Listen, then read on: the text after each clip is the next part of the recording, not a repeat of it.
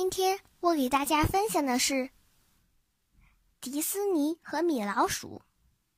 福尔特·迪斯尼是美国最负盛名的人物之一。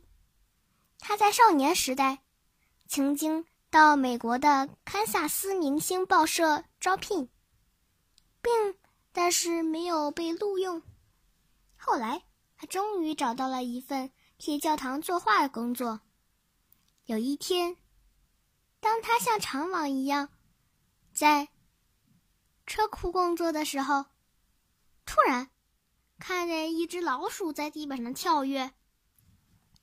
他赶紧回到家，拿了一些面包屑给它吃。渐渐的，彼此混得很熟。有时候，那只老鼠竟大胆的爬到他的工作画板上，并且有节奏的跳跃着。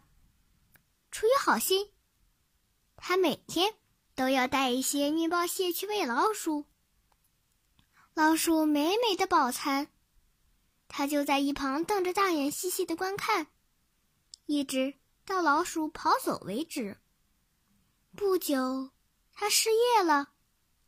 正当他穷困潦倒的时候，突然想起了堪萨斯库车库里的那只跑到画板上跳跃的老鼠。